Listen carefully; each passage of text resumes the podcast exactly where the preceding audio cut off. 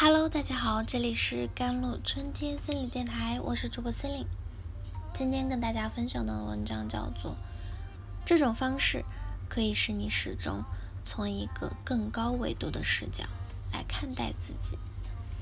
假如现在有一个按钮，按下去之后，你会过上一段新的生活。这段生活的走向跟你原本生活的走向大体一样，不同之处在于。它会消除你未来生活中的一切压力，你将不会遇到任何超出预期的意外、风险和冲击。你的余生将风平浪静的度过。你会选择这个按钮吗？为什么会提这个问题呢？因为想跟大家探讨一个话题啊，压力是一种不好的东西吗？可能有很多朋友会觉得，当然了。最好的生活状态不就是没有压力吗？轻轻松松、平平淡淡，没有焦虑，没有烦恼，这才是最理想的生活。但其实不一定。我们可以把压力大体分为两类：慢性压力和急性压力。当我们说压力是有害时，我们指的一般都是慢性压力。那么急性压力呢？适度的急性压力其实不但是无害的，反而是有益的。如果你正遭受压力，或者正在嗟叹为什么生活中总是有那么多的压力，请记住一点：你扛不住的才是压力，你扛得住的，它就是成长。当你感到压力很大的时候，可以帮你对抗压力的小技巧。第一，做有门槛的事情。一个最简单的练习法就是定期去做一些有门槛、有一定难度的事情。举个例子，如果你是一名社恐患者，那么可以去试着接触一些陌生人，跟他们交流。如果你在工作中总是埋头苦干，那么可以试着去承担更多协调沟通的工作，或者去学习一些自己不擅长的领域，试着让你的大脑接受一些新的挑战。这样做一开始你可能会感到有点痛苦，但当你适应了这种模式，你就不会再觉得这是一件需要努力的事情了。它会成为你对抗压力的一个良好的开端。第二就是，如果你正处于压力之中，那么运动也许就是从中恢复最简单、最有效的方式。因为运动可以产生内啡肽，那内啡肽是一种镇痛的物质啊，可以起到轻微的麻醉作用。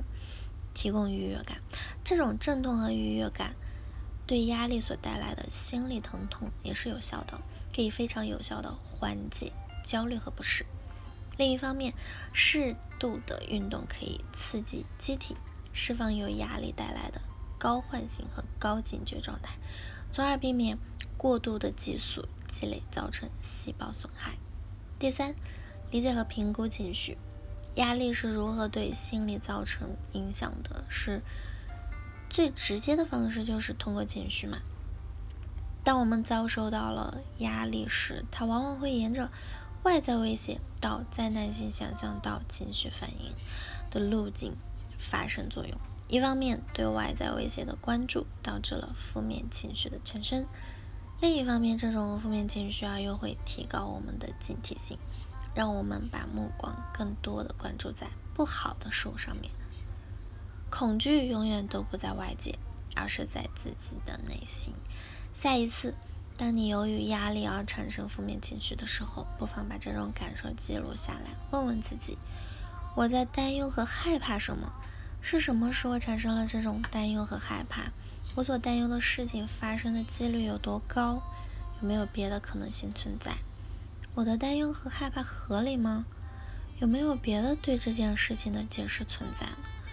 练习这种做法不一定需要一个找到答案，但它可以帮助你更理性的看待自己产生的情绪，从而更好的面对压力。第四点就是自我抽离了。许多人都多多少少会有几个榜样，可能是名人。可能是身边的师长前辈，可能是老板，也可能是亲密的朋友。他们往往具备一些你想要的特征，是你憧憬和努力的方向。那么，下次当你陷入对压力的情绪反应时，不妨想一想：如果换成他，你会怎么想？怎么做？如果你的身边没有这样的人，你也不妨设想，假设一下啊，一个充满智慧的朋友遇到这种情形会怎么做？这往往可以立刻帮助你惊醒，从而跳出情绪的快圈里。